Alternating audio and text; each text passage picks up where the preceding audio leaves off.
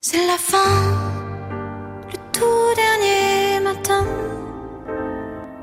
Les toutes dernières heures au pouvoir pour Angela Merkel. C'est comme une mère qui essaie de garder tous les membres de la famille ensemble, malgré les disputes, et tout le temps. Madame Merkel va vraiment être difficile à remplacer.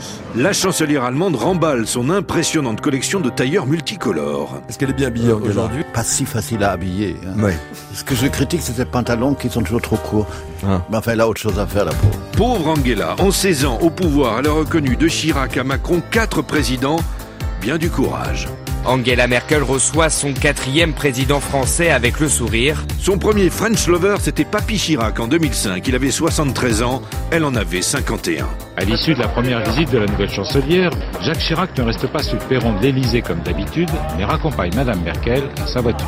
Petit baisement de revoir, Et tutoiement de rigueur au moment des adieux. Je voudrais simplement te dire du fond du cœur toute mon estime, toute ma reconnaissance et toute mon affection. Changement de style avec Nicolas Sarkozy en 2007. Angela, on peut commencer Pour l'aider à cerner et mieux comprendre l'hyperactif Sarkozy, le mari d'Angela Merkel lui avait offert des films de Louis de Funès.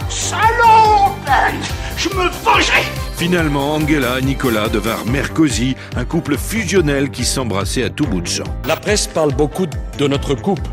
Je félicite M. Merkel qui est là. Et Je voudrais lui dire de ne pas croire tout ce qui est écrit dans la presse. Puis ce fut au tour de François Hollande un coup de foudre dès sa première visite à Berlin. Nous sommes d'autant plus heureux d'accueillir François Hollande que la foudre a frappé son avion. Et on peut y voir un heureux présage sur la coopération entre nous.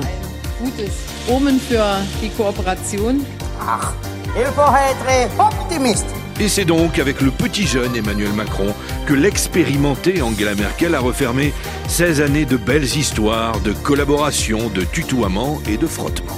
Merci, Madame la Chancelière, chère Angela. C'est la fin. À Berlin et Paris, il est bientôt 13 heures. Vive l'amitié franco-allemande.